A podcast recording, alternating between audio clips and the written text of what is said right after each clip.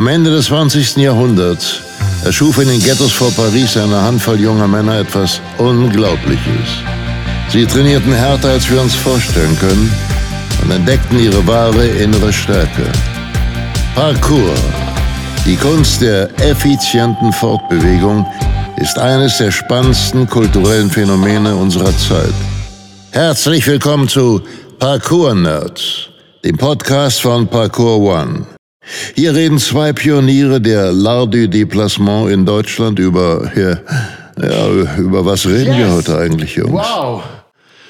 Worüber wir heute reden, das ist eine gute Frage. Ich weiß gar nicht, Martin, ob wir heute überhaupt in der Lage sind, über was zu reden, weil der geneigte Zuseher, der Zuhörer natürlich nicht, nur der Zuseher nimmt wahr, wir befinden uns nicht im Parkour-Nerds-Studio, sondern wir befinden uns in der Parkour-Nerds-Base in Skandinavien. Amazing. Amazing. Also es hat vielleicht auch schon mal jemand, der uns stalkt. Stalkt uns jemand?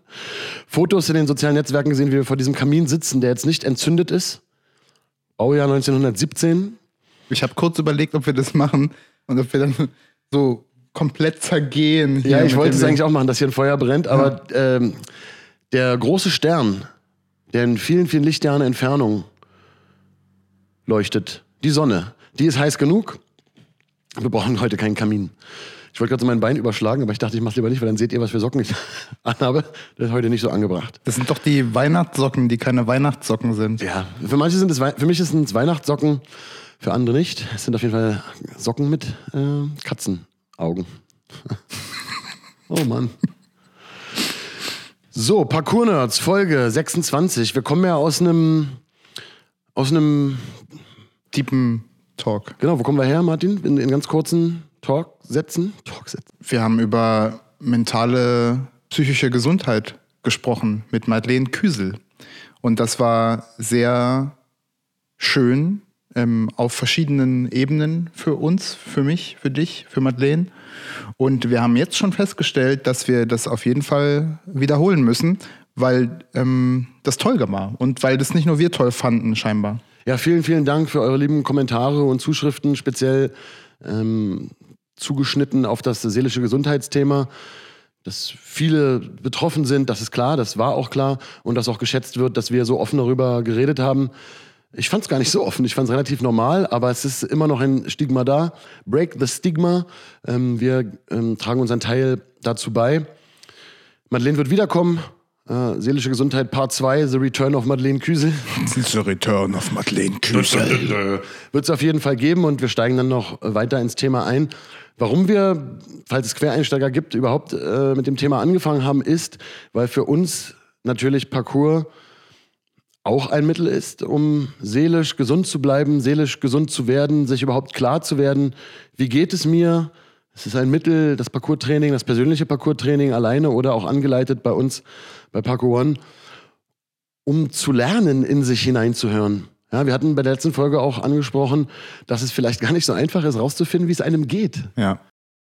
Krass, Und ne? Voll, was mir gerade auch noch aufgefallen ist, dass von Anfang an ja immer auch die also von Anfang an meines Trainings war klar, das ist kopfmäßig mindestens genauso herausfordernd wie körperlich, sich an Dinge ranzutrauen, sich mit Dingen zu beschäftigen, an Dingen zu arbeiten, mit denen man sich vorher so in der Form, in der Intensität noch nie auseinandergesetzt hat mit seiner eigenen Psyche. Also wirklich aktiv schaffend. Das war, ähm, es ist ja ein, also ne, Hindernisse, nicht nur psychisch, sondern auch physisch, äh, andersrum, nicht nur physisch, sondern auch psychisch zu überwinden. Ähm, und das spielte von Anfang an eine Rolle. Ja. Ja, ich habe durch Parcours-Training damals, als ich mit 22 Jahren angefangen habe, 2006, eben schon Achtsamkeitstraining gemacht, als ich noch Jahre davon entfernt war, dieses Wort in, in so einem Zusammenhang zu kennen mhm. oder was es bedeutet. Ja. Und heutzutage ist halt Achtsamkeit in aller Munde. Viele mögen den Begriff Achtsamkeit nicht so, gerade äh, von, von Profis aus dem Bereich kenne ich das, dass sie die Awareness im Englischen irgendwie besser finden.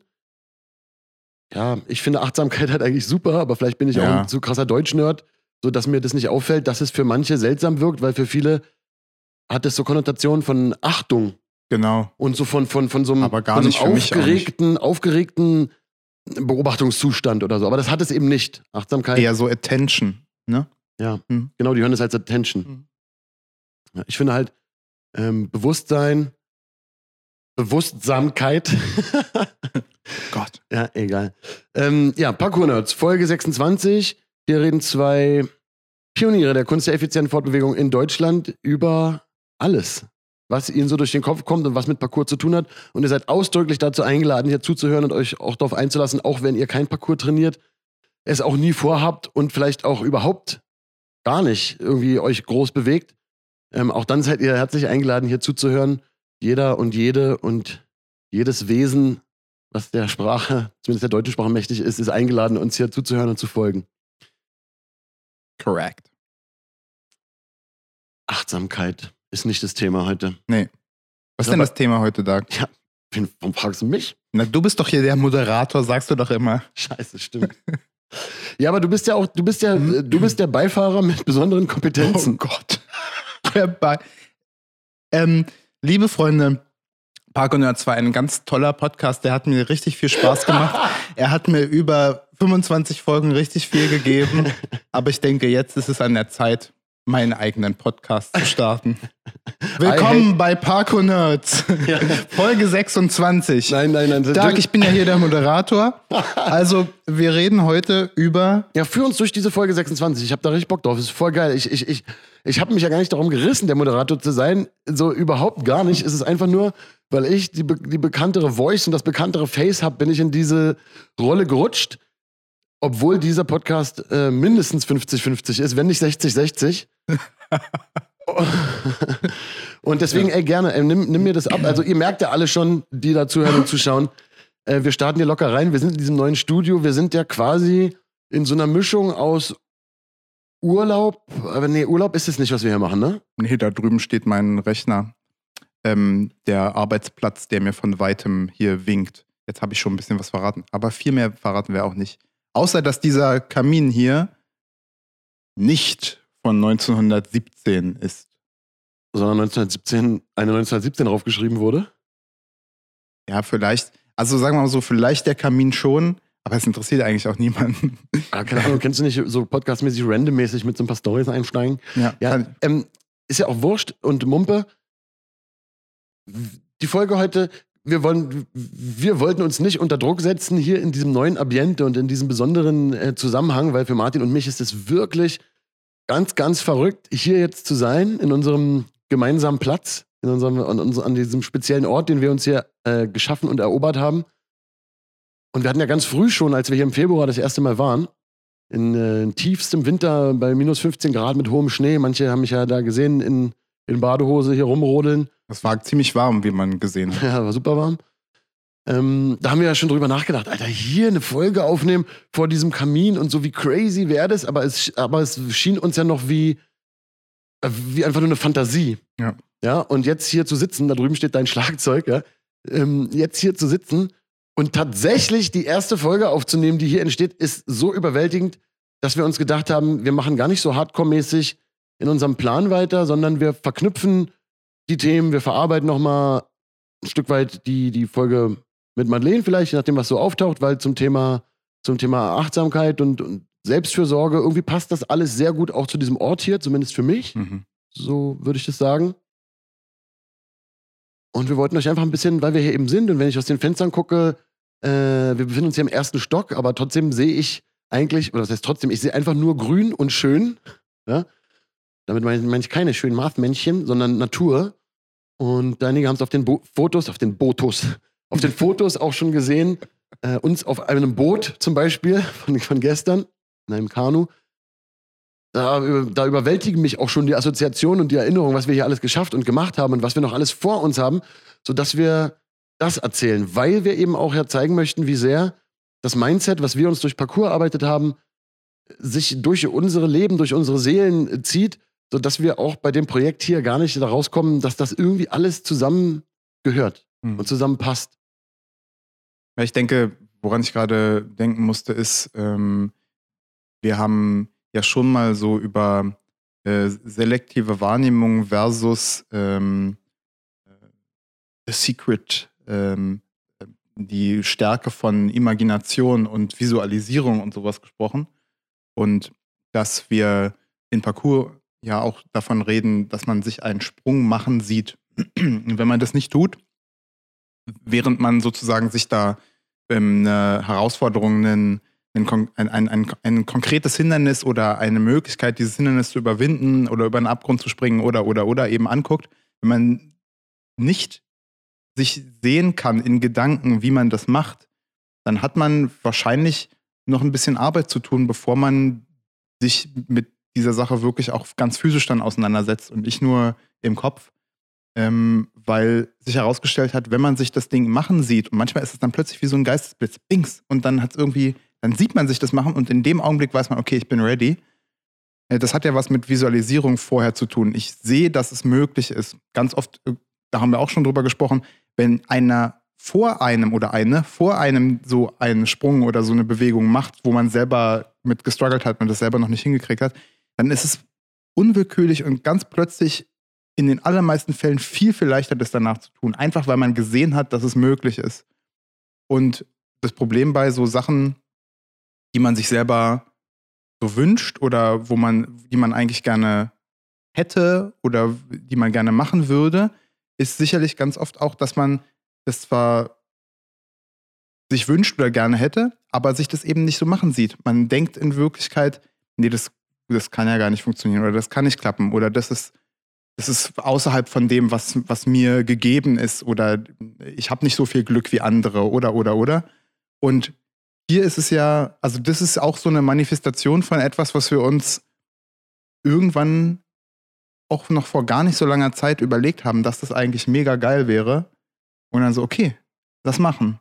Und natürlich weiß man dann noch nicht, ob es klappt und wie es klappt, aber man weiß, okay, ich arbeite darauf hin. Das ist eine Sache, da ähm, investiere ich Zeit rein, ich gucke, was gibt es für Möglichkeiten, wie kann ich das und jenes Ziel eben Partikularziel, Teilziel auf diesem Weg dorthin irgendwie umsetzen, wie kann ich das schaffen? Und das ist genau so, wie wir mit so einer großen Herausforderung, mit so einem Sprung umgehen. Ähm, ich kann den auch nicht machen, wenn ich vorher nicht schon viele kleine und ähnliche Sprünge gemacht habe, die äh, mich darauf hingeführt haben oder indem ich mich davor nicht mental darauf einstelle und sage, okay, jetzt das ist es. Jetzt ist der Zeitpunkt gekommen, wo ich es mache. Und in dem Augenblick sind all die Informationen, die ich vorher gesammelt habe, die bilden sich bei mir zu einem ganzen Bild ab, wo ich mich sehe, wie ich den Sprung mache. Ja, oder, oder, oder ich mache halt irgendwie trotzdem einfach was und mhm. habe dann halt Glück. Ja. Und es klappt irgendwie, ja. aber ich weiß gar nicht, wie ja. es geklappt hat. Ich weiß nicht warum. Ja. Es ist nicht ohne weiteres reproduzierbar. Unter Umständen ähm, hat man danach sogar Blockaden oder Angst. Das heißt, wenn jetzt zum Beispiel parcoursbezogen man einen Sprung machte, der, den man eben nicht gesehen hat und der über den Fähigkeiten war und man macht einfach und hat irgendwie geklappt, aber man ist ein bisschen gerutscht oder man merkt ganz klar, was für ein Glück man hatte, dass nichts passiert ist. Mhm. Es kann es einem unheimliche Angst einjagen, den jetzt zu reproduzieren. Ja. Deswegen sagen wir ja auch bei uns, once is never, ja. einmal ist kein Mal. Ein Sprung muss man dreimal wiederholen. Das war so eine Faustregel für uns ja. früher immer, die auch irgendwie noch gilt, aber dabei geht es jetzt natürlich nicht um die Zauberzahl drei. Ich hoffe, das ist den äh, Zuhörern klar. Zumindest Doch, genau. Man muss alles dreimal machen. Mal dreimal. nee, sondern ähm, ja, man muss ihn, er muss einfach wiederholbar sein, um eben sicher zu gehen, dass das jetzt nicht so eine, so eine Hauruck, ad-hoc Glückssache war, sondern das ist reproduzierbar. Und das kenne ich auch von mir. Es gibt manchmal Sprünge, wo ich merke, okay, ich habe den jetzt gemacht, ich, ich möchte den nicht nochmal machen. Das war irgendwie drüber. Ich habe ja meinen Sprung in irgendeiner Folge, leider kann ich die Folgenzahl jetzt nicht ganz sagen, wo ich aus dem Elbsandsteingebirge erzähle von einem meiner größten Sprünge den hätte ich nicht mehrmals gemacht. Der hatte aber trotzdem für mich seinen Wert. Mhm. Einen großen Wert auch ja. für mich. Aber der ist nicht so ohne weiteres reproduzierbar und ist deswegen, sage ich mal, in seiner Wertigkeit doch beschränkt, wenn man auf die, auf die lange Distanz schaut, auf die, die du geschaut hast ja. äh, in, dem, in, dem, ja. in dem Aussage vorher. Kleine Zwischenfrage, wie siehst du das mit, dem, mit der Visualisierung? Leute dabei beobachten, etwas zu tun und es hm. dann als machbarer zu empfinden und es auch vielleicht besser zu können. Ist, glaubst du, es ist das Gleiche, wenn man das im Internet sieht, also auf, aus der Konserve auf digital? das ist ja, das ist ja sozusagen, wenn man uns gut kennt, die Fangfrage des Jahrhunderts oder die rhetorischste Frage des Jahrhunderts. Ähm, nee. Ähm, wir haben gerade äh, vor wenigen Tagen, gestern, gestern, ähm, ein Instagram-Video von ähm, einem sehr, sehr talentierten äh, Trasseur aus Italien gesehen, der in Berlin gewesen ist Instagram Pilgrim the Witchfinder. Ich weiß auch nicht, das ist spannend, aber es hat nichts mit äh, Hexen oder so zu tun. Ähm, ob er gläubig ist, weiß ich auch nicht, aber er ist auf jeden Fall nach Berlin gepilgert, um dort zu trainieren. Und ähm, es hat große Wellen geschlagen, das Video, weil er wirklich völlig abartige Sprungkraft hat im äh, Sinne von, die ist enorm. Und er macht Sprünge, die sehen so klein aus dort. Und wir wissen ja alle, wie groß, weil das sind unsere Homespots, wir sind da schon so oft gewesen. Ja, Velodrom, Potsdamer Platz. Genau. Velodrom kennt ihr noch nicht von Parkourification, falls ihr keine Parkourmenschen seid, aber zum Beispiel den am Potsdamer Platz, den Spot, den seht ihr auch bei Parkourification ja. öfter mal. Genau, und also äh, mal davon abgesehen, dass er unfassbare Sprungkraft hat, hat er auch eine sehr, sehr gute Technik. Ähm, äh, stickt die Sprünge richtig gut und auch mit so viel Energie ist das alles noch kontrolliert. Und das, äh, das, wenn man sich das anguckt, denkt man, ja, cool. Ja, ja, cool. Und ähm, das sieht auch wirklich einfach aus. Aber es ist überhaupt nicht einfach. Es ist ähm, äh, ganz, ganz viel Kontrolle dabei, jahrelanges Training mit Sicherheit. Und wenn man das aber nicht weiß, wenn man die Spots nicht kennt, kann man überhaupt nicht wissen, was das, was das für eine, was, das, was dahinter steht, sozusagen. Wenn man daneben steht, weiß man das ja wohl. Ja, das ist ja natürlich, und du, also du willst natürlich darauf hinaus zu sagen, da bringt die Visualisierung jetzt gar nichts, dass ich mir das. Die Videovisualisierung vor allen Dingen nicht, genau. Ja. Aber selbst natürlich, wenn, also er, da sind Sprünge dabei, wo wir immer überlegt haben, geht das eigentlich? Ja, der zum Beispiel von Wippe zu Wippe. Genau. Hat den nicht schon mal jemand gemacht? Ja, ja, ja. Jason zum Beispiel hat den schon gemacht. Ja, genau. Okay. Jason Paul ist ja. schon eine Weile her. Ähm, ich bin mir sicher, dass es auch noch andere ge gemacht haben. Ähm, aber zum Beispiel der Katze Prezi am Velodrom, ich glaube, es gibt bisher nur einen anderen, ähm, wo ich weiß, dass der diesen Katze Prezi gemacht hat. Und speziell die Kombinationen, die, die dort sind, sind teilweise so krass.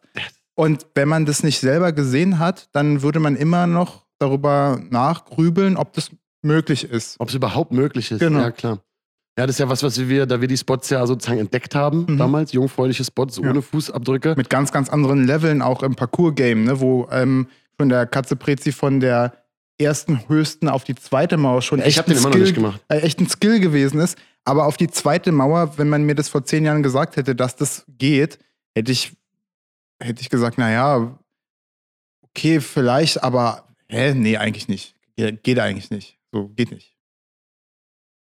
Ja, also so viel zur Visualisierung. Das nützt natürlich auch nur was für einen selber, wenn das irgendwie auch im Bereich des für einen selbst Möglichen ist. Das ist nämlich klar, auch. Aber, Entschuldigung, jetzt unterbreche ich dich, aber, aber natürlich überhaupt zu sehen, dass etwas machbar ist. Ja, klar. Ja, das ist das natürlich. Macht voll was aus. Das macht was aus. Diese, diese, diese, also das ist ja das Schwerste, ist ja wirklich die Grenzen selber weiterzusetzen. Mhm. Das, was für einen selber unmöglich aussieht oder erscheint, mhm. das dann doch zu schaffen. Ja so ohne einen dabei zu sehen. Ja, genau. ja wenn man jetzt an die Yamakasi und, äh, und David Bell denkt, also die, die echten Elder, äh, die ersten Tracers, Founder. die Founder, wenn man an die denkt, deswegen ist deren äh, Leistung gar nicht zu, zu überschätzen, sozusagen. Ich, ja. dem Überschätzen, so unterschätzen. Ich sag das mal so komisch, Alter. das habe ich irgendwie Macke mit. Aber ja, das kann man gar nicht äh, hoch genug bewerten. Mhm. Ja? Und Natürlich, auf jeden Fall. Ich ja. hatte zum Beispiel, um mal was anderes aus dem Nicht-Parcours-Bereich zu erzählen, ich habe ja mit 12, 13 so mit E-Gitarre spielen angefangen. Das war überhaupt mein Anfang, Musik zu machen. Und ich hatte halt da meine äh, kleine erste Fender Stratocaster, eine Rechtshänder-Gitarre, die ich dann noch umspannen musste als Linkshänder. Und dann hat Jimi Hendrix-Style. Jimi Hendrix-Style. Und dann hat der, äh, dann hat der Gitarristendude, der mit mir diese gebrauchte Gitarre gekauft hat, mich auch noch gezwungen, oben den, den Steg, heißt der Steg, ne? Mhm. Ich muss nur spielen, ich muss nicht wissen, wie es heißt. Den Steg oben aus einem Stück Knochen noch selber zu feilen, so Karate-Kid-mäßig. Oh, really? Dann saß ich da stundenlang und hab das, hab das, hab das gefeilt für mich. Und dann habe ich dann da die ersten kleinen Akkorde und Blues-Licks irgendwie so gelernt und das klang natürlich nicht so schön. Und ich denke so, das geht einfach nicht mit der Gitarre. Also, das liegt an der Gitarre mit, mit dem Verstärker oder so. Mhm. Das, das, so. Und ich halte ihm die so hin und er war Rechtshänder, ne? Ich habe gesagt, kannst du mal das machen? Und er nimmt die und spielt halt einfach irgendein so Blues-Zeug auch noch falsch rum. Und es klang halt so amtlich. Es klang halt richtig wie Musik, Alter. Mhm. Und das hat so auch bei mir aufgekommen, das geht.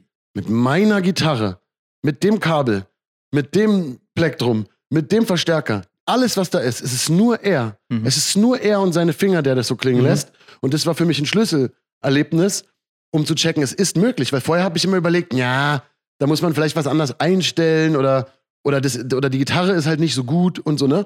Und das war halt eine Visualisierung und Akustifizierung, Ja. vor allen Dingen, Ja. die halt unheimlich wichtig überhaupt für mich war, um überhaupt weiterzumachen damit, ne? Ja. Dieser Zauberei, das geht. Wie geht es? Was muss ich tun, Alter? Ich glaube, das haben äh, voll viele Musiker. Ich habe auf jeden Fall auch genau so ein Erlebnis, wo ich weiß, äh, okay, da gibt es so Level zu diesem, zu diesem Game, äh, das da ist, ich spiele mein Instrument. Ähm, weil man kann halt so einen Beat auf dem Schlagzeug, so einen Groove halt schon auch irgendwie so spielen, wie der da vielleicht notiert ist oder wie man den sozusagen gesehen hat, ne? So einen klassischen Gustav, Gustav, Gustav. So, und dann ist das halt, ist das halt, äh, Bist bekifft? Bist bekifft? nein, bin ich nicht. ähm, dann ist es halt so, wie es da vielleicht auch steht auf dem Stück Papier oder wie einem das einer gesagt hat, dass man das machen soll. Aber es klingt natürlich völlig anders wie äh, als wie als als wenn Das ist der Mann, Martin sein Sprachfehler. Genau, das ist mir mein Sprachfehler.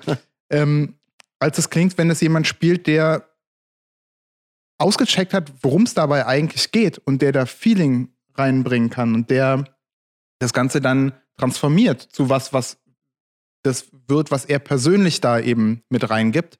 Und ähm, äh, ja, trotzdem muss man das vielleicht auch erstmal so sehen. Es ist möglich, dass man so spielen kann, damit man sagen kann, ah, da will ich hin. Das ist eine, das ist eine Sache, die kann ich, die, die kann, die will ich auch unbedingt selber so hinbekommen. Ich habe ich hab ein Ziel vor Augen plötzlich. Und das ist natürlich viel, viel schwieriger, wie du schon gesagt hast, sich das selbst zu, selbst vorzustellen und zu imaginieren und nicht Vorbilder zu haben, die einem, äh, die einem dazu verhelfen. Deswegen ist es ja auch so wichtig, Vorbilder zu haben und ähm, äh, Menschen, die, die einen vielleicht auch mal ein Stück weit des Weges geleiten und an, an dem man sich orientieren kann. Ja, ich, hatte, ich hatte nie so richtig Vorbilder. Ist vielleicht ein großes Thema sogar, Mhm. worüber wir mal eine Folge machen können. Dieses ganze Vorbilder, Idole, Role Model oder was ja, da auch gibt es immer. aber schon große Unterschiede ne? zwischen Ja. Vorbilder und Idole. genau, aber es ist ja, das, das wäre das Mhm. Folgenthema. ja. Die Unterschiede auch mal aufzudecken und so. Ähm, viele meiner Vorbilder waren auf jeden Fall Zeichentrickfiguren. Ähm, Jetzt verstehe ich das, das, einige. merkt, ja, das merkt man bis heute noch. Ja. Ähm, der Typ mit den roten Socken, guck mal, die habe ich auch schon mal zum Trainieren angehabt. der Typ mit den roten Socken äh, findet den roten Faden. Visualisierung, dieses Projekt hier in Skandinavien, sich das gemeinsam machen zu sehen, Ja. eine Vorstellung zu haben, wo wollen wir damit hin? Wie soll das aussehen? Und zwar davon, was wir finden, eine vollgemüllte Scheune, ein, ein Haus voller, voller, voller Mausdroppings, Alter, voller, voller Mäuseschiss und Fliegen oder Häuser und so und sich erstmal die kleinen Schritte, ne, das erstmal sauber zu sehen Mhm. und es dann auch sauber zu machen, bis hin zu den größeren Sachen. Was ist auf diesem Grundstück möglich? Ey, wir, das Grundstück geht, geht auch noch da drüben weiter. Wir müssen auf die andere Seite vom Fluss. Wir brauchen eine Brücke. Ja, also das sind ja alles so Teilschritte, die dann auch, sag ich mal, die genau wie, wie wir es bei Parcoursachen beschrieben haben. Oh, Leute, das tut mir so leid hier. Klingelt was. Ja, ich muss meine Flüge für den Rückflug buchen. das sollte ich vielleicht nicht vergessen. Ähm, Ich fand, das war eine sehr komikhafte Einlage. ja, Ja, das war noch- mit Absicht natürlich ja. auch. Ja, also das heißt, wie wir es schon mal gesagt haben, äh, die kleinen Teilbereiche, die kleinen Teilschritte zu sehen und die als Zwischenziele zu haben und auch dann nicht vom Großen und Ganzen sich irgendwie bange machen zu lassen, Hm. ja, weil man sieht, ey, jetzt putze ich hier ein Zimmer, aber wir haben ja noch ni- nicht mal eine Brücke und die Scheune ist voller Müll oder Hm. so, sondern das zu sortieren, aber natürlich immer dann dabei auch das große Ganze immer wieder zu sehen, weil das gibt einem ja erst einen Grund, ein, Ziel, ein grundsätzliches Ziel. Und als ich gesagt habe, gemeinsam die Vision zu haben, da kommt das Gemeinschaftsthema, was wir in Folge 23, glaube ich, hatten. Ähm, die Kraft der Gemeinschaft. Ohne einander hätten wir das hier nicht machen können. Und da rede ich nicht von, äh, von Moneten, Taler und Geld, sondern ich rede von genau davon, die, eine gemeinsame Vision zu haben, auch sich zu stützen an gewissen Punkten, sagen, hey, das schaffen wir und ey, das machen wir jetzt. Und, Ja. und irgendwie zu wissen, dass, das weiß ich nicht, nicht weiß ich nicht, ich weiß ganz genau, was ich sagen will, dass der Handschlag, den ich hier tue, während du einen anderen Handschlag tust, das ist, als würde jeder Handschlag zwei sein. Mhm. Ja, und wenn wir jetzt nochmal unsere, unsere äh, Liebsten, die uns hier helfen und mit dabei sind, noch dazu nehmen, da ist halt jeder Handschlag irgendwie drei, viermal. Ja. Ja, also wir, wir, man teilt sich ein Haus zu putzen und man fängt, äh, ich putze oben, du putzt unten oder was. Und während ich oben putze, weiß ich, es wird gleichzeitig unten auch sauberer. Das ist was, das habe ich richtig als, als, als Film, als Visualisierung in meinem Kopf und dadurch macht, macht mir das weniger Mühe und macht es mir viel mehr Spaß. Und ich finde das so, ich denke gerade so drüber nach, du redest darüber, wie man zusammen irgendwo was putzt und so. Ist ja eigentlich völlig trivial. ja. Ne, es ist, das kommt so, es kommt doch überall vor. Ja, das mag schon sein, aber, und deswegen genieße ich ja auch unsere Podcast-Folgen so persönlich für mich im Moment, weil man redet so selten über solche Sachen. Man macht sich das selten so wirklich völlig klar, dass das eigentlich was Besonderes ist, was Magisches. Und ich meine jetzt nicht Mäusecode wegputzen, das ist nicht zwangsläufig magisch, aber wenn das eingebettet ist in genau dieses Szenario, was du gerade gesagt hast, dann kann einem das schon dazu verhelfen, unglaublich dankbar zu sein und wertschätzend für das, was man da eigentlich in dem Augenblick tun darf. Denn man bereitet sich ja sozusagen, also oder wir haben uns in dem Augenblick hier unser Zuhause vorbereitet und imaginiert. Und das ist ein unfassbares Privileg. Also ein Zuhause, nicht, dass jetzt die Leute, die zuhören, denken, oh mein Gott, äh, ähm, Dark wandert aus oder so. Ein Zuhause. Genau. Ja. Ja. Und ähm, damit bin ich äh, mit meiner Assoziation zu Ende. Du darfst gerne weiter moderieren. Ich wollte das ja am Anfang übernehmen, aber ihr habt gemerkt, er hat es nicht zugelassen. Ich habe ihm zu viel rumgestammelt am Anfang. Ja, ich würde auch sagen, wir haben uns da auch einfach auf eine gewisse Art und Weise eingespielt und das ist auch alles super so. Wir machen ja hier verschiedene Sachen. Wir putzen nicht nur das Haus, äh, sondern wir bauen eben auch Dinge. Ja, ähm, schwingen die Kettensäge. Ich sage jetzt gerade wir, weil wir es gleich danach noch differenzieren werden. Ähm, wir haben ein, natürlich ein, ein, ein, Land, ein Garten sozusagen mit, mit Pflanzen, die gehegt und gepflegt werden wollen. Riesige Wiese, Wiesenflächen, Wildwiesenflächen, wie man es auch nennen möchte, ähm, die, wo, von denen wir auch immer mehr der zugewucherten Natur abtrotzen, um sie für uns ähm, anderweitig auch nutzbar zu machen. Das heißt, es sind dann nicht nur äh, schöne Gräser und schöne Blümchen, sondern da sind auch andere Gewächse. Hashtag Hartriegel. Der rote, der gemeine rote Hartriegel. Der gemeine rote Hartriegel. Ja, der natürliche Feind des Menschen.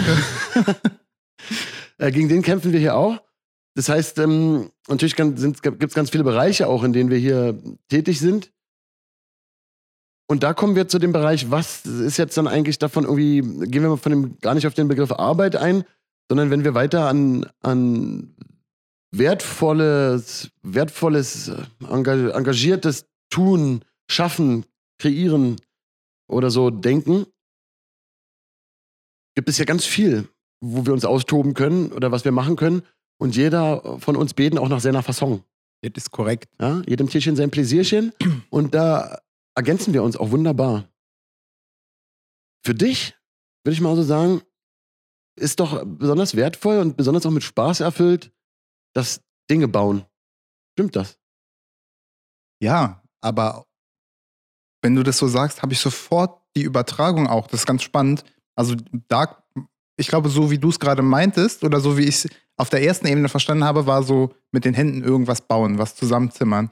Und gleichzeitig aber auch Dinge bauen im Hinblick auf, da ist noch nichts. Und ich habe aber so die Zutaten und ich mache daraus was. Ich koche deswegen auch sehr gerne. Ähm, oder eine Organisation bauen, Paco One. Oder ähm, was machen, was vorher noch keiner gemacht hat und da Dinge zusammenbringen, die ich aber von anderen Sachen zusammencollected habe. Dieser Podcast. Oder ähm, Tracebass. Aber ja, Dinge bauen, ganz physisch, macht mir auch unglaublich viel Spaß. Hat mit ähm, viel mit meiner Kindheit zu tun, wo ich viel draußen äh, gewesen bin, auch schon, auch schon vor Parcours. Und ich glaube, ich habe in meinem Leben ungelogen über zehn verschiedene in unterschiedlichsten von zwei bis, äh, nicht 20, aber vielleicht zwölf Meter Höhe Baumhäuser gebaut.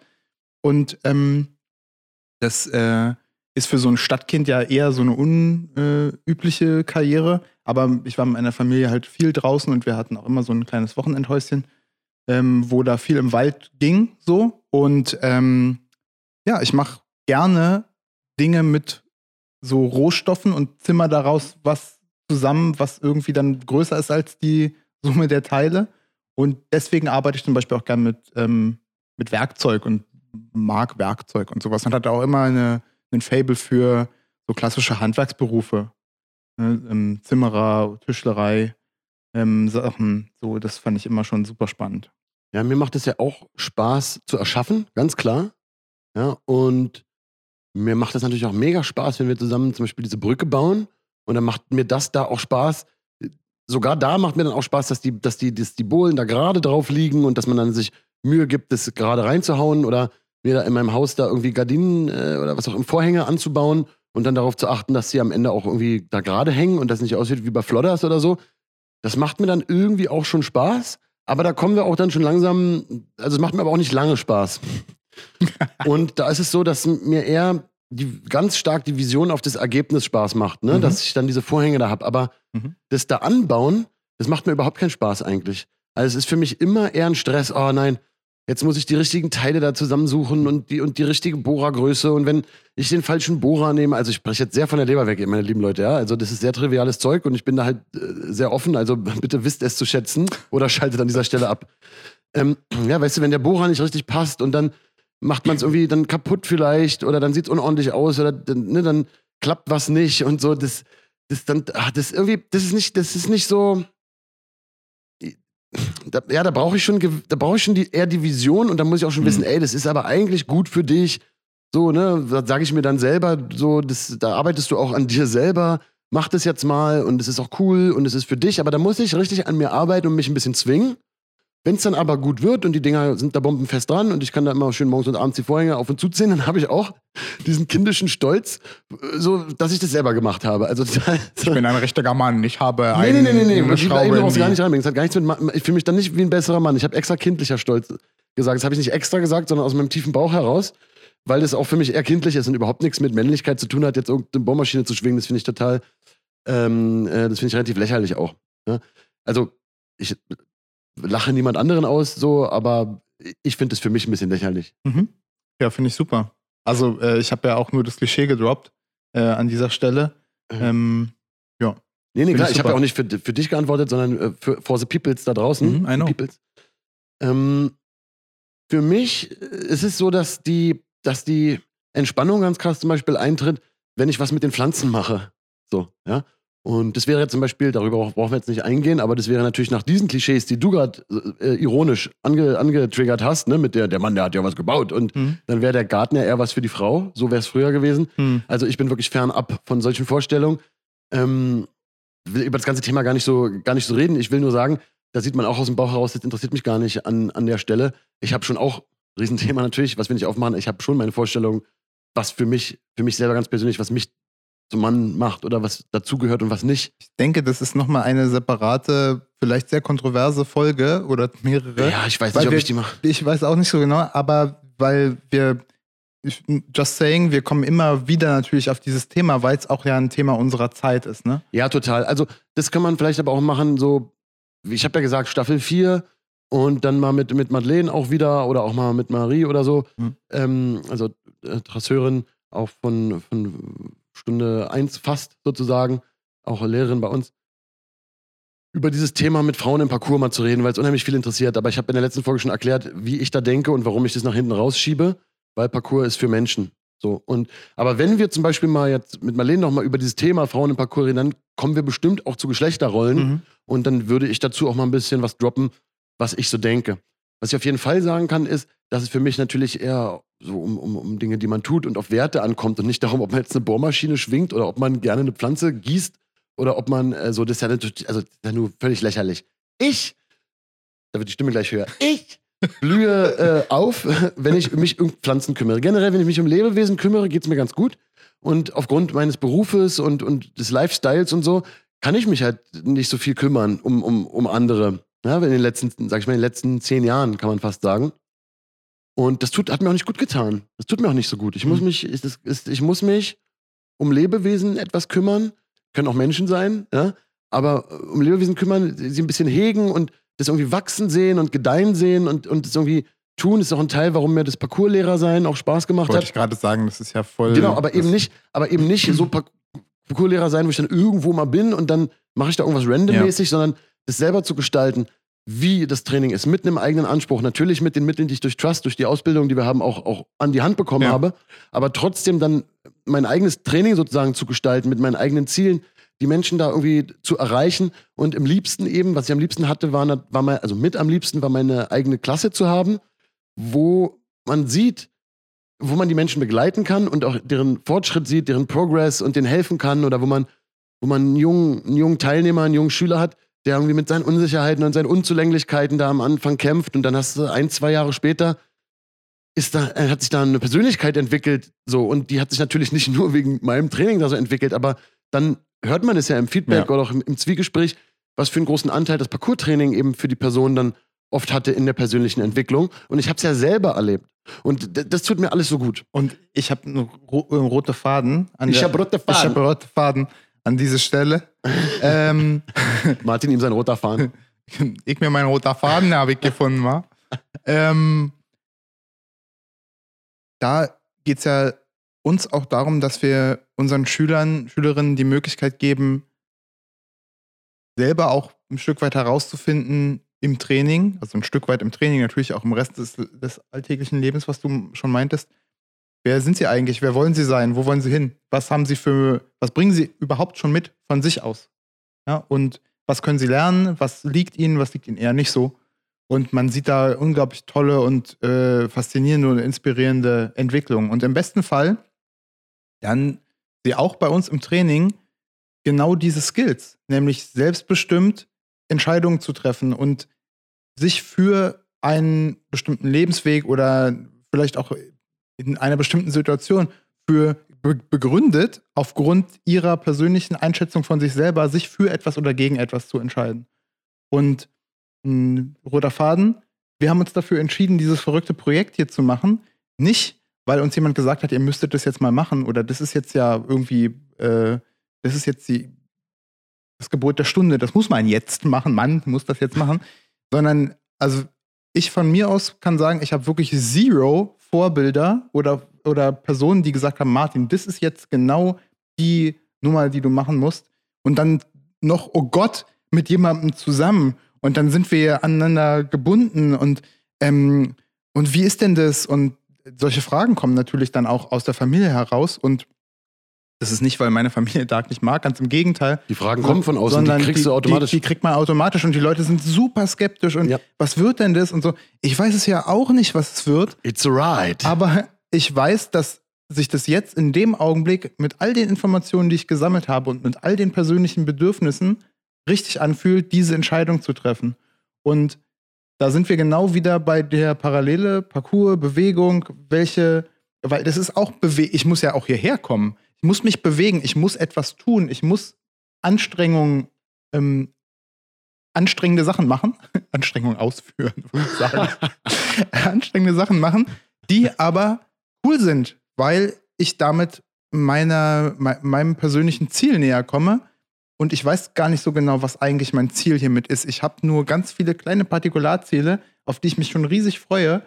Und ein weiteres Ziel wird sein, diesen Fluss begehbar zu machen bis zum See hier um die Ecke. Begehbar, willst du ihn, äh, willst du ihn trockenlegen? Be Bekanufahrbar. Befahrbar. Befahrbar. Befahrbar. Ein Boot fährt, ein Luftschiff fährt auch, ein Flugzeug fliegt. Verrückt, ne? Es ist total krank. Es ja. ist total krank. Ey, lass, mal da, lass mal da drüber jetzt reden. Kanu gehen. ja, also wir, wir gehen mit unserem Kanu den Fluss entlang. Ich, ich führe das nochmal mit dem Kümmern kurz, ich führe das jetzt mal kurz alles nochmal noch mal zusammen. Und dann gehen wir raus mit, mit, äh, mit, mit wunderbaren Geschichten, wie wir diesen Fluss begehbar machen. macht der Winter ganz von alleine übrigens, ne? Ja. Ähm, True Story. True Story? Immer nur True Stories. Immer nur True Stories. Ja. ja kann jetzt immer, manchmal bringe ich mich selber aus dem Konzept durch dumme Sprüche. Das ist halt wirklich gefährlich, liebe Leute. Passt auf da draußen, sonst werdet, werdet ihr wie ich. Das ist wegen der Comicfiguren Vorbilder. Ja, das stimmt. Das hat damit was zu tun. Und es hat auch, es, mir ist auch sehr warm. Ja. Sehr, sehr warm, sehr, sehr ja. warm. True. Und ich bin auch aufgeregt, weil wir kriegen heute noch Besuch. Weißt du wer? Ja klar, weißt du wer, das wäre sonst ein bisschen komisch. Mr. Vincent Stein kommt zu Besuch, übergeil. Äh, wir warten eigentlich gerade auf, äh, äh, auf Vincent und Alexander Gellner und in unseren maßgeblichen bei SDP wirksamen äh, Zeichner. Und bei Parkonets übrigens auch. Oh, bei Parkonets auch. Alexander Gellner hat ja auch unser, unser Logo, unseren äh, nachdenkenden Affen gezeichnet. Also, das ist alles Family Shit. Und die kommen, die kommen, die kommen. Ach so, krass, ja, ich habe morgen Geburtstag. Also jetzt, wenn ihr die Folge hört, natürlich nicht mehr morgen. Aber deswegen bin ich vielleicht auch ein bisschen aufgeregt, alles sehr besonders.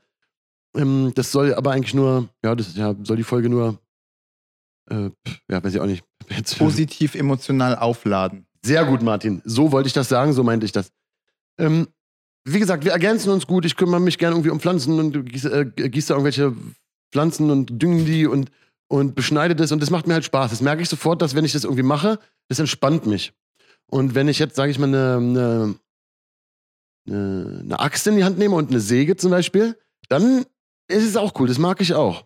So, das, dann, dann kann ich so Kraft einsetzen und habe auch ein Ziel. Ja, das, so, das, das mag ich auch ganz gerne. Aber Maschinen mag ich nicht so gerne.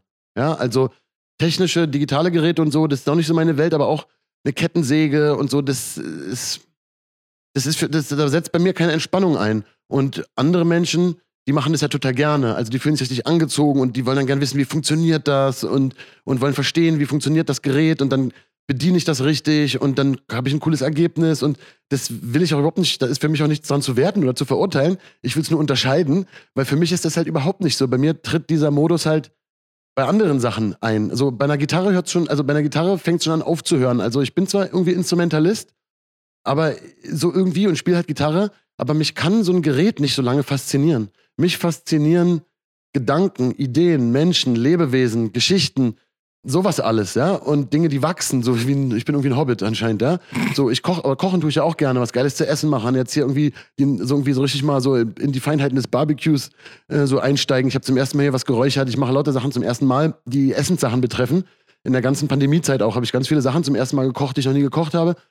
Und dann, dann genießt man es aber ja auch mit anderen. Ja? Also ich koche ja. voll gerne alleine dann so, so und dann präsentieren, also nicht präsentieren wie so ein Honk, so, ha, hier, so, aber dann, dass man es dann gemeinsam isst und genießt und sich dann zu sehen, wie die anderen es auch besonders lecker finden oder so. Oder ich habe überkrasse Königsberger Klopse gemacht, so, und ähm, das ist das Lieblingsessen deiner Frau. Ich denke mal, das darf ich hier erzählen, das ist jetzt keine zu persönliche Information. Und sie sagt, das sind die besten Königsberger Klopse, die sie jemals gegessen hat. Und das ist richtig in meinem Herzen drin. ne? Das ist richtig in meinem Herzen drin. Und das ist krass. Und bei diesem ganzen Maschinenkram und so ist es halt nicht so. Es ist eher so, dass es in mir Stress erzeugt, dass ich den nicht falsch benutzen darf. Das kann, kann kaputt gehen, mhm. es war teuer und damit ist es völlig unabhängig, wie viel Geld ich habe. Ja? Selbst wenn das Ding nur einen Euro gekostet hat, jetzt ist egal, es hat irgendwie so einen Wert und ist eine Maschine, hat einen Wert in sich und so. Und das muss man pflegen, sonst geht es kaputt und äh, so. Und das pflege ich halt nicht gerne. Menschen pflege ich gerne. Mhm. Aber ich pflege nicht gerne Maschinen. Ich hasse Maschinen. Und wie gesagt, ich kann nicht mal eine Gitarre kann, konnte so viel Faszination auf mich ausüben, dass ich mich nur noch damit beschäftige und es liebe und dann noch eine Gitarre und dann hier und die auseinanderbauen und so. Das ist nicht meine Welt. Mhm. So und ähm, mich interessiert viel eher die Musik, die man damit machen kann und den persönlichen Ausdruck und das, dass ich damit was Eigenes schaffen kann und so. Und dann, dann, dann an einem gewissen Punkt wenn es dann in Arbeit ausartet, dass ich nur noch arbeiten und mich mit diesen Dingen beschäftigen muss, damit ich, so dann, dann hört es auf, mich zu faszinieren. Und es hört auf, sozusagen die Kraft für mich zu haben, die ich brauche, damit, um es lustvoll zu tun. Und diese Dinge tue ich, um sie lustvoll zu tun. Ich muss, man muss genug Dinge im Leben tun, die nicht unbedingt lustvoll zu erledigen sind. Und das ist etwas, was ich lustvoll tun möchte, Musik machen.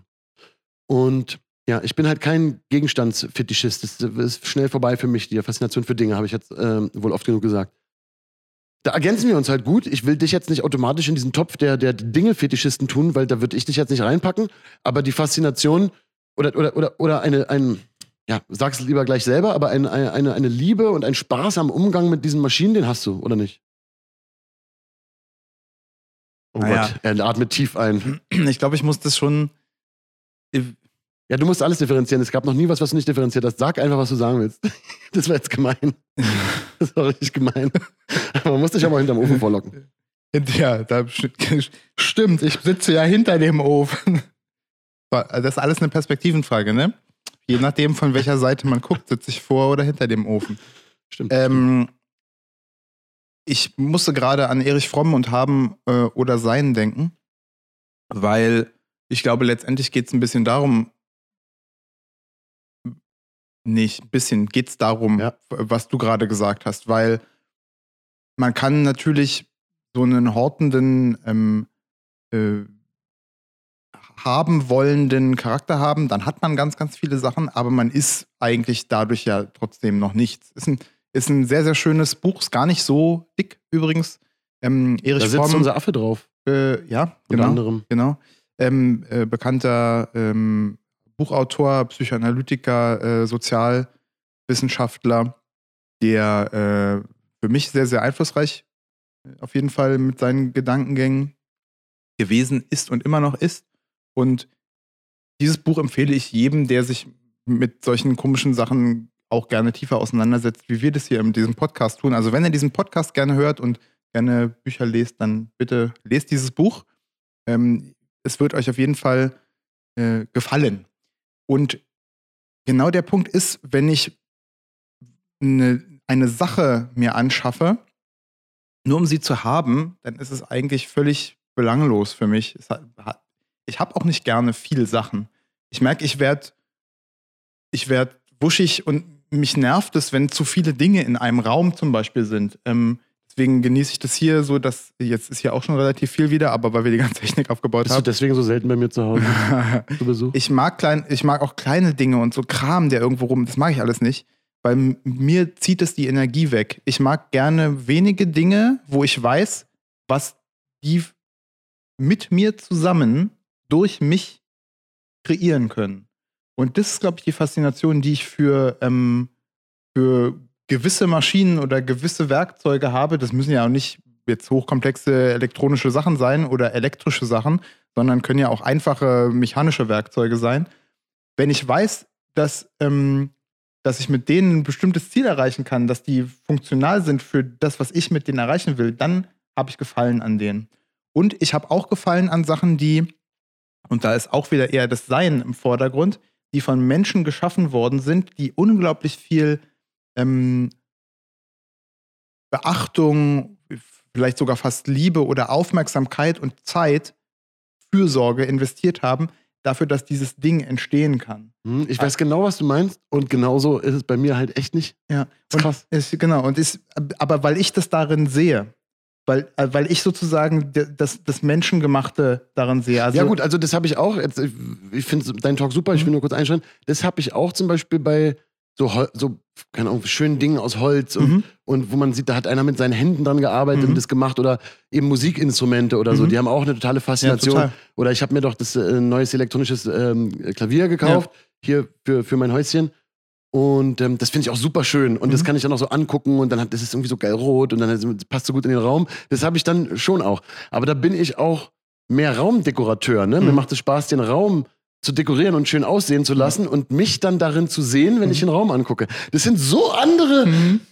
Kopfdinger, Digga. Das ist voll geil. Genau, deswegen ist es auch nicht, deswegen gibt es da auch ja kein falsch und kein richtig. Ich glaube aber, es geht sozusagen äh, uns, möchte ich jetzt fast sagen, auf unterschiedlichen Ebenen vielleicht, aber geht es uns mehr um das Sein als um das Haben dieser Dinge. Weil das, ähm, nur weil ich jetzt mir 75.000 Sachen in den Raum stelle, macht mich das nicht glücklich. Und nur weil ich irgendwie mir ein ganz teures Gerät gekauft habe, mit dem ich dann, was vielleicht für völlig alleine den ganzen Garten macht und ich brauche damit nichts tun, macht mich das nicht glücklich. Sondern ich muss irgendwie einen Bezug dazu haben. Ich muss mich damit selber zu einer schaffenden, kreativeren, nicht kreativeren, aber zu einer schaffenden, kreativen, Potenzial habenden Person auch ähm, machen, beziehungsweise das muss mir dazu verhelfen, dem nachzukommen, was ich schon in mir habe. Also das wird nicht dazu, dafür sorgen, dass ich jetzt dann plötzlich jemand werde, der ich vorher nicht gewesen bin. Und ich glaube, das ist in unserer materialistischen Gesellschaft, Achtung, Gesellschaftskritik wieder, ähm, ist das ja gar ganz oft der Trugschluss. Man muss ganz viel kaufen, kauf dich glücklich sozusagen. Die, ähm, unsere Umgebung ist voll von, von diesen Dingen, die, äh, die einem suggerieren, wenn man das hat, dann hat man ein besseres, glücklicheres, erfüllteres Leben. Aber das sind ja gar nicht die eigenen Ideen, die man da hat, sondern das sind von irgendwelchen Werbetechnikern und Medienleuten einem eingeflößte Ideen. Und ich habe mit solchen Menschen original auch gerade erst vor kurzem gesprochen, die ähm, auch im soziologischen Beratungsbereich unterwegs gewesen sind, das auch studiert haben und so weiter und jetzt sozusagen die Seiten gewechselt haben. Ja, und für andere sozusagen sagen, wie kann man die Menschen in dem Rahmen sozusagen am besten äh, überzeugen, in, in Wirklichkeit, für mich ist es Manipulation, dass sie glauben, das wäre jetzt genau das Richtige, das Beste für sie. Das müssten sie haben, so müsste das sein. Ja, es ist ein Riesenthema. Also ich finde es super schön, wie du herausgearbeitet hast. Ich bin ja so auf die Unterschiede so eingegangen und du hast es super schön zusammengeführt, dass wir eben nicht die haben wollen Typen sind, sondern dass es uns beiden voll darum geht, was zu schaffen. Und dass, wie gesagt, wir andere Werkzeuge gerne benutzen. Ja, so und vielleicht mit anderen Materialien gerne arbeiten. Oder wie gesagt, ich, ich, mag, ich mag halt die Pflanzen und, und, und die Zimmer oder so und du machst halt draußen am Haus und, und, und aus Holz was bauen oder so, ja, mhm. so ganz blöd gesagt. Aber eigentlich geht's ums, uns, um, geht es uns um das Gleiche. Mhm. So, das verbindet uns. Mhm. Diese, diese haben wollen Typen, Alter, und mit Typen meine ich nicht nur Männer, sondern Menschentypen, die sind natürlich äh, voll auf dem Holzweg, Alter. Brauchen wir, brauchen wir eigentlich fast nicht drüber reden oder können wir mal eine extra Folge aufmachen. Es ist ja auch ein bisschen trivial. Ist ja nicht so, dass ich nicht auch mal irgendwas gerne hätte oder so. Aber man darf nicht vergessen, so ich kann heutzutage, könnte ich sehr viel haben, weil ich es mir einfach kaufen kann. So, und ich habe 30 Jahre lang in meinem Leben sehr wenig gehabt. Also ich kenne da schon beide Seiten und mich interessiert es nicht so, so viel zu haben. Ich empfinde es auch eher als Ballast. Ich habe ja auch keinen Führerschein, also ich habe natürlich auch kein Auto, aber ich habe auch nicht unbedingt eine Sehnsucht danach, ein Auto zu haben oder hatte es auch nicht. Und ich empfinde sowas alles als Ballast. Das hat auch für mich was damit zu tun, dass ich eben da im Herzen ein Caretaker, ein Kümmerer bin. Das heißt, mich interessiert es gar nicht so sehr, ob das in meinem Besitz ist. Das ist auch so mit diesem Stück Land hier. Ich habe doch nicht diese Bäume hier in meinem Besitz. Die hm. gehören mir doch nicht. Hm. Oder das Stück Fluss da, was nochmal ein super Beispiel ist, weil der Fluss ist ja nicht immer derselbe, sondern der fließt ja und bla bla bla. Hm. Riesendiebes Thema, aber egal. Ich besitze doch nicht dieses Stück Land hier. Also das ich es in, in diesem Sinne von, es gehört mir mhm. und dann verschmelzt sich damit und damit werde ich auch größer oder wertvoller oder so. Sowas steckt ja dahinter. Ja, klar. ja, also auch bei einem großen, krassen, teuren Auto. Nicht jeder, ich habe viele Freunde, die haben große, krasse, teure Autos. Nicht jeder ist ein Vollidiot und, und hat es aus Vollidiotengründen. Ich respektiere auch Leute, die so eine Autos gerne haben und so. Nur, es gibt nun mal auch viele Menschen, die, die verschmelzen mit diesen Dingern. Ja, das ist auch ein Fetischismus. Also sie verschmelzen mit ihrem krassen, teuren Auto und die Anerkennung, die sie dafür bekommen und die Blicke und sie würden sich ganz schlecht fühlen, mit so einer kleinen Gurke über die Straße zu fahren, als wären sie ein anderer Mensch. Und das ist ein psychologischer Mechanismus, der natürlich auch untersucht ist. Sie verschmelzen mit diesem Gegenstand. Sie halten ihn. Natürlich würden sie sagen, ich halte das doch nicht für einen Teil von meinem Körper. Aber psychologisch gesprochen halten sie es für einen Teil von ihrem Körper, von sich. Selbst, obwohl sie es gar nicht selber gebaut haben. Sie haben es nicht mal selber erdacht. Sie, sie, könnten nicht mal eine einzige Schraube herstellen, die man braucht, um dieses Auto zusammenzubauen. Sie können das Benzin nicht aus dem Boden holen. Sie wissen nicht, wie man die Lack für die Farben herstellt. Die Straßen, auf denen sie fahren, haben andere gebaut. Also nichts davon ist eine eigene Leistung, außer das Geld. Und das ist bei manchen noch nicht mal die eigene Leistung, weil es von Papi ist, Alter. Mhm. So, da wäre ich richtig fuchsig, Alter. Ne? Aber sagen wir mal, das ist wenigstens das eigene Geld, ja, durch eigene Arbeit erwirtschaftet. Aber was ist die Leistung davon? Was hat es mit einem selber zu tun, dass man sich das ausgewählt hat? Ja, aus einer begrenzten Anzahl von verfügbaren Fahrzeugen. Supergeil, Alter. Ja, aber deswegen ist natürlich das auch so, dass ähm, das schon schön sein kann, wie du auch sagst, so ein Auto zu haben. Ja. Wenn, wir jetzt bei diesem blöden Autothema sind. Kein Hate gegen Leute, die Autos genau, lieben oder so. Ich genau, hoffe, das ist klar geworden. Genau, ja? aber das macht, wenn man sowieso insgesamt nicht glücklich ist, macht einen so ein Auto natürlich auch nicht glücklich, weil meine Theorie, auch im, äh, an Erich Fromm angelehnt, so wenn man nicht selber Dinge gut entwickelt aus sich selbst heraus, wo man selber aus ureigenem persönlichen Interesse, und das muss man ja erstmal rausfinden, da haben wir schon so, rüber, so viel drüber geredet, was ist das eigentlich, was in mir ist und nicht, was von außen kommt? Ähm, wenn, wenn die das nicht haben und sozusagen das Glück versuchen von außen zu holen, dann geht es schief. Dann kann man noch so viel haben und besitzen und darum geht es eben. Das, ja. das führt nicht zu dem gewünschten Erfolg. Und selbst wenn man sich damit voll identifiziert und selber zu diesem Auto wird oder das Auto selber als Teil von einem betrachtet, wie du schon gesagt hast, wird es nicht besser, weil das kommt ja nicht von einem selbst. Ja, ja für mich ist halt so, wer bist du, wenn du nichts hast? Ne? Ja. Wenn du quasi im Lendenschurz da stehst, wer bist du dann noch? Bist du dann noch du selber? Bist du komplett? Mhm. Fühlst du dich komplett? Also nicht du jetzt natürlich, sondern mhm. der, der, der imaginäre angesprochene, das lyrische Du. Mhm. Fühlst du dich komplett dann immer noch oder fehlt dir dann was? Denkst du, du brauchst Dinge, um komplett zu sein?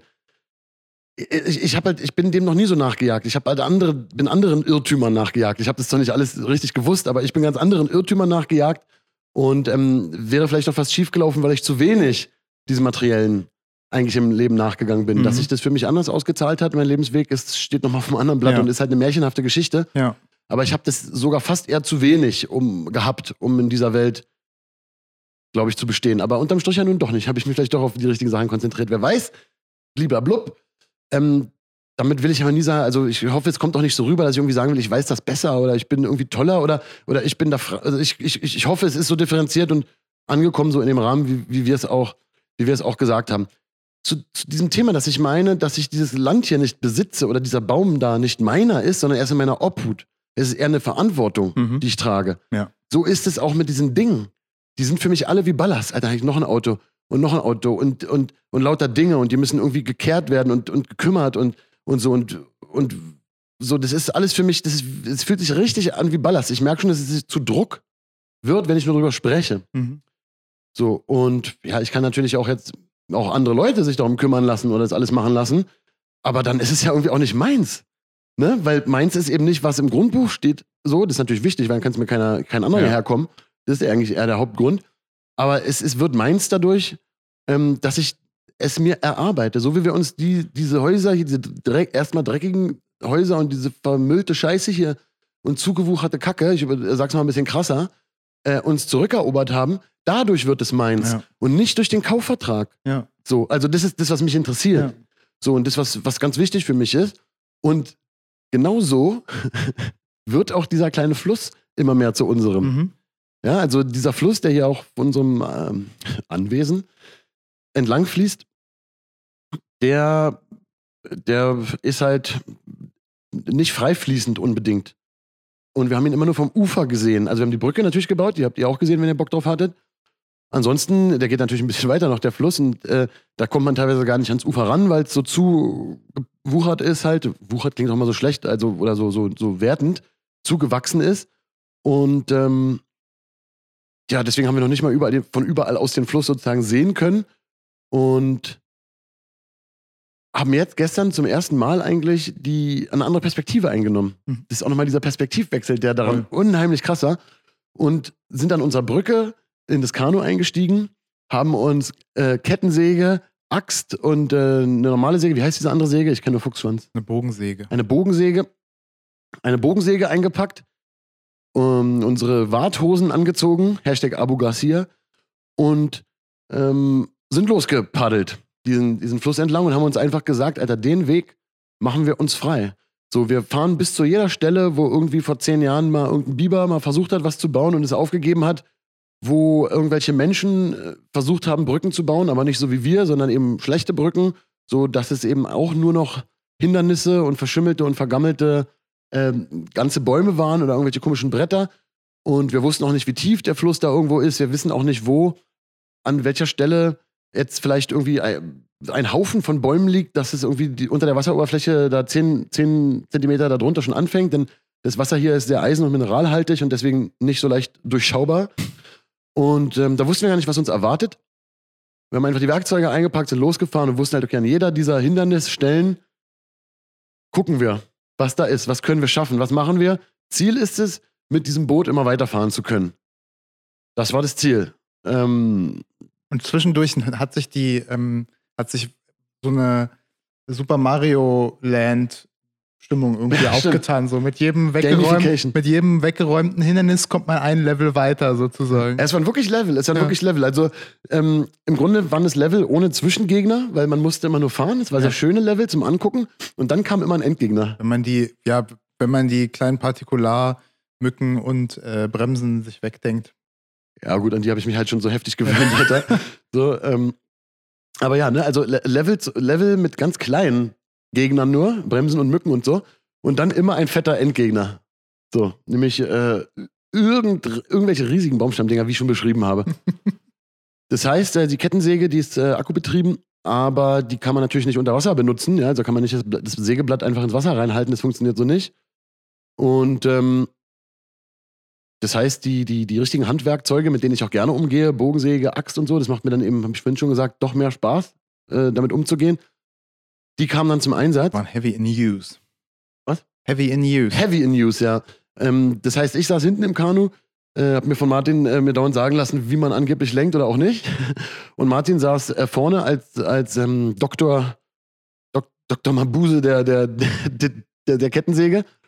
Und ähm, so haben wir, sind wir da lang geschippert. Was, was, was war so, wenn du jetzt zurückdenkst, Martin, was waren so, was war für dich eine sehr eindrückliche oder was waren die eindrücklichen Dinger oder welcher, auf, welcher Endgegner war für dich besonders krass?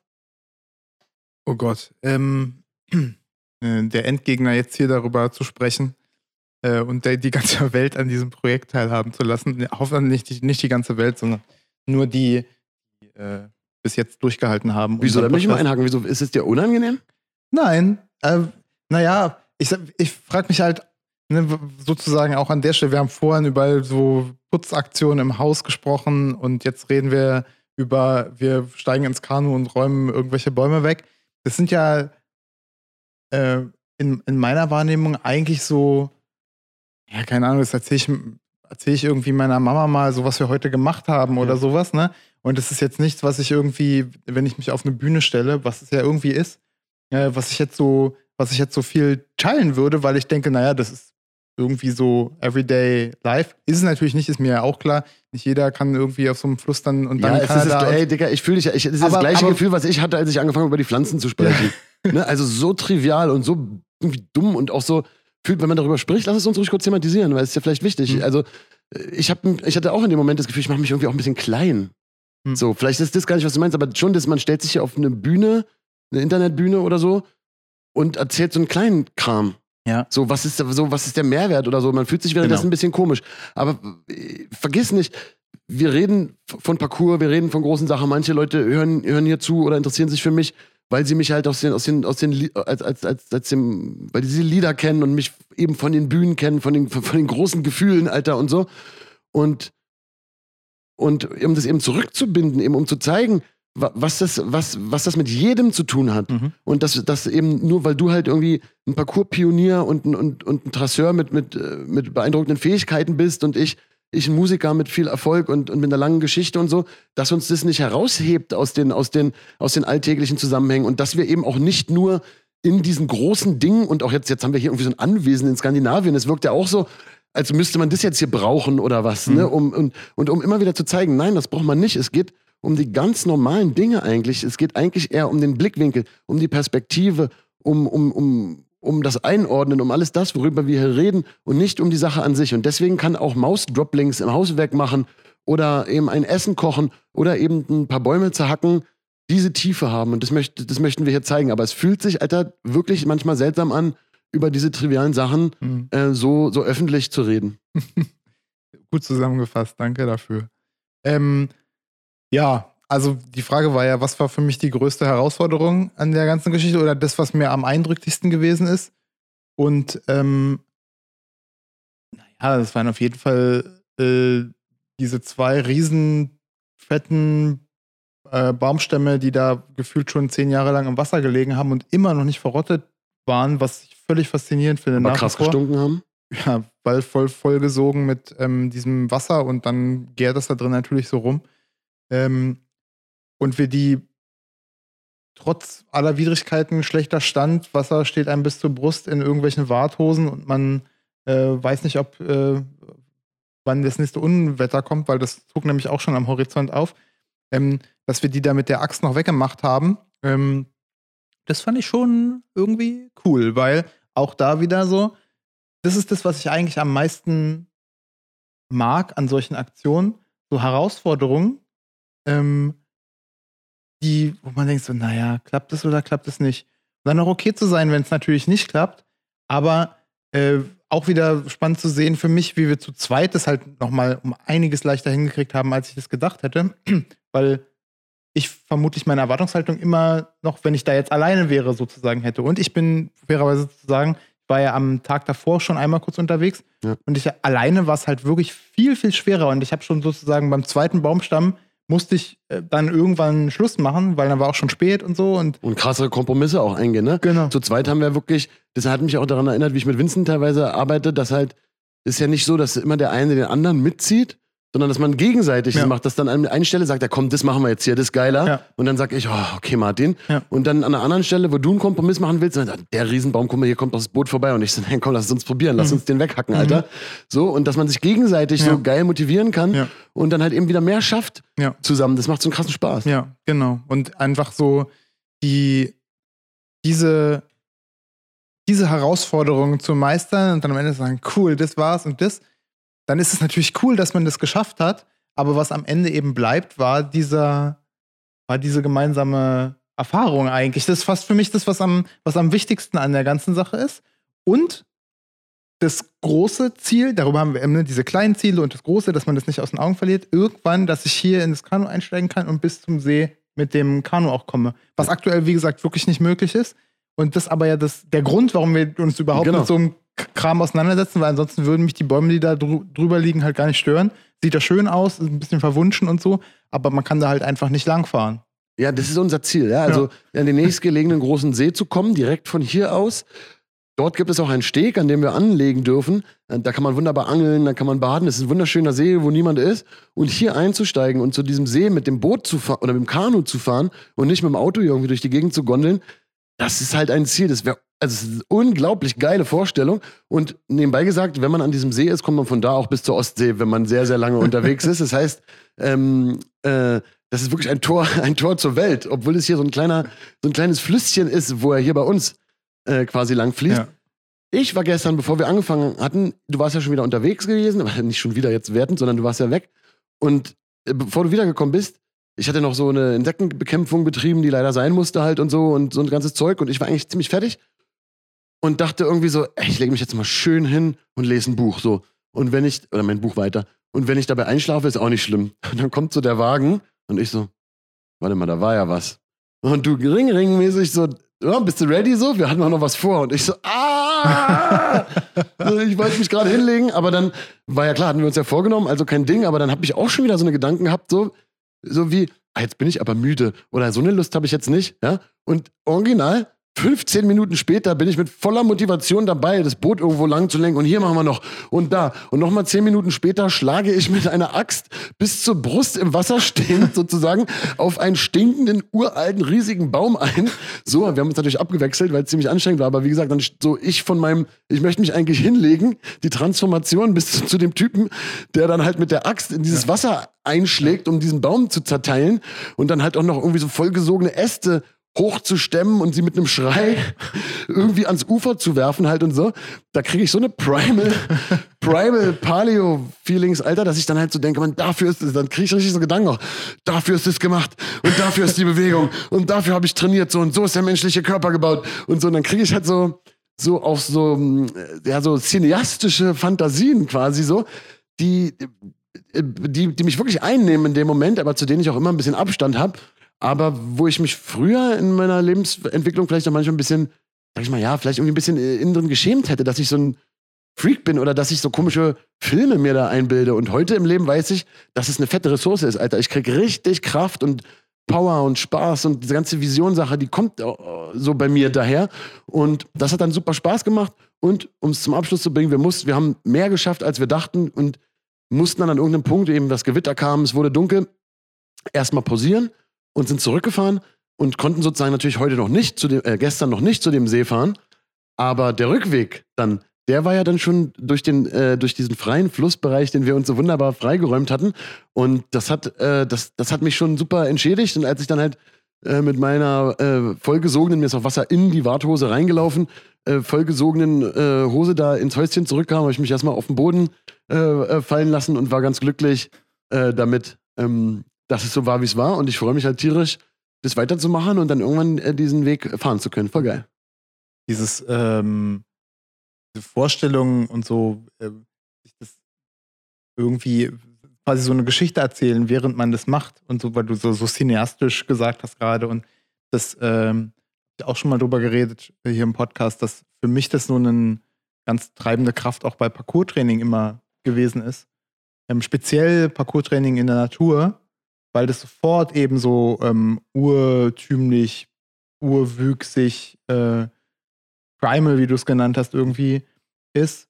Und ich das eine romantische und faszinierende Vorstellung finde, einfach nur auf die eigenen körperlichen Fähigkeiten sozusagen zurückgeworfen zu sein und halt irgendwo hinzukommen oder irgendwo hochzuklettern oder ähm, ähm, ja, deswegen ähm, auch so eine Faszination, die bei mir da ist für alles das, was mit Wildnis und draußen sein und eben mit den eigenen Händen was bauen können und sowas. Weil ich brauche das, musste das ja alles gar nicht können. Ne, das ist genau das Gleiche. Wir müssen ja keinen Parcours können. Kein Mensch muss Parcours können in dieser Welt eigentlich. Also zumindest hier in unserer äh, westlich-europäischen Welt. So, es gibt immer schön die Wege und es gibt Autos und man muss sich eigentlich noch gar nicht, man muss sich jetzt noch weniger bewegen als noch vor zwei Jahren. Ist auch gut so, Barrierefreiheit, dass Leute, die es halt eben ja. nicht können, sich trotzdem bewegen können, ist ja super. True. Aber für die, die es können, ist es halt eine massive, ähm, ist es halt eigentlich ein massiver Einschnitt. Und das äh, für mich sozusagen, ich denke ja gar nicht so logisch, ah, ich muss mich bewegen, weil das gesund ist oder so, sondern ähm, in, ich kann mir leisten, eine romantische Vorstellung von diesen Sachen zu haben, dass, dass ich, wenn ich das mal brauche, dass ich das dann kann und dass es mich auch so ein Stück weit zurückholt und erdet. Und diese Vorstellung, ich bin ähm, so, ein, Urmensch, der da äh, durch Elbsandsteingebirge irgendwie rennt und der halt nichts aus seiner kurzen Hose anhat, womöglich noch barfuß und dort wirklich in jetzt nicht Wildnis, aber in sehr, sehr naturbelassener Umgebung da an diese ganzen Orte rankommt, nur mit den eigenen mentalen und körperlichen Fähigkeiten. Das ist was, was mich, das bin ja, das bin ja ich in dem Augenblick, aber ich müsste das ja gar nicht sein. Das ist frei gewählt in einer, wo ich mir eine Welt vorstelle, die so eigentlich gar nicht existiert. Und hier ist es ja genauso dann. Ja. Wir, wir stellen uns vor, das wäre das wäre irgendwie jetzt, wir müssen das jetzt ja, machen. Müssen wir das, das ist total wichtig. Sind, das ist so, mm. und es ist eigentlich ein Spiel. Es ist eigentlich ja, ein Spiel. Erwachsene, die spielen auf eine genau. gewisse Art. Ja. Und ähm, das ist, ich kann es deswegen auch so klar als Spiel benennen, weil es genau derselbe Modus ist, den ich früher hatte von den Baumhäusern, von denen ich erzählt habe, wo ich mir diese Baumhäuser gebaut habe. Ja, das ist auch der Modus, wie ich Musik mache. Ja, genau. Und darüber haben wir auch gestern darüber geredet. gestern auch geredet, ja. ja. Und vielleicht ist das die, ähm, vielleicht ist auch der Grund, warum wir das hier so zusammen machen, weil das ja, hey, das ist doch eigentlich wie eine große Höhle, die so, die wir uns nicht selber gebaut haben, aber die wir jetzt irgendwo gefunden haben. Ja, und, und als Kind kann man, darf man das alles nicht benutzen ja, und haben und genau. jetzt können wir das alles benutzen und haben. Es gibt ein, gibt ein schönes Lied von den Ärzten, ähm, äh, von, von Bela, äh, gut, dass ich erwachsen bin oder sowas. Äh, ah ja, ist, ist, ist ah. es auf 13 drauf, ich weiß es nicht genau. Oder auf der also davor. wie gut, dass ich erwachsen bin, jetzt kann ich die ganze kindische Scheiße einfach machen. Genau, ne? so genau, genau, genau, genau. genau. Und wo er erzählt, dass er seine Monsterhausschuhe hat. Und ja, er, ja, Bela ist ja auch wirklich so einer. Und ich ja, bin ja auch so, ich bin so ein Kid halt, ne? Also ich habe ja diese verdammte, originalgetreue Gimli-Axt drüben in meinem Haus. Ich hab's halt. Ich, hab, ich, ich kann noch mehr. gleich schon wieder kritisieren musste, weil die ja gar nicht die echte Es ist eine Requisite, aber sie ist original, äh, sie ist originale Größe mhm. Und alles daran sieht original aus und ist auch wirklich Metall. Ähm, aber natürlich ist, wäre eine echte Streitaxt auch gleicher Größe ein bisschen anders. Aber es ist genau wie die Requisite im Film. Das finde ich cool. Scheiße, Alter. Ja, ähm, wunderbar. So, das war doch geil. Rip up.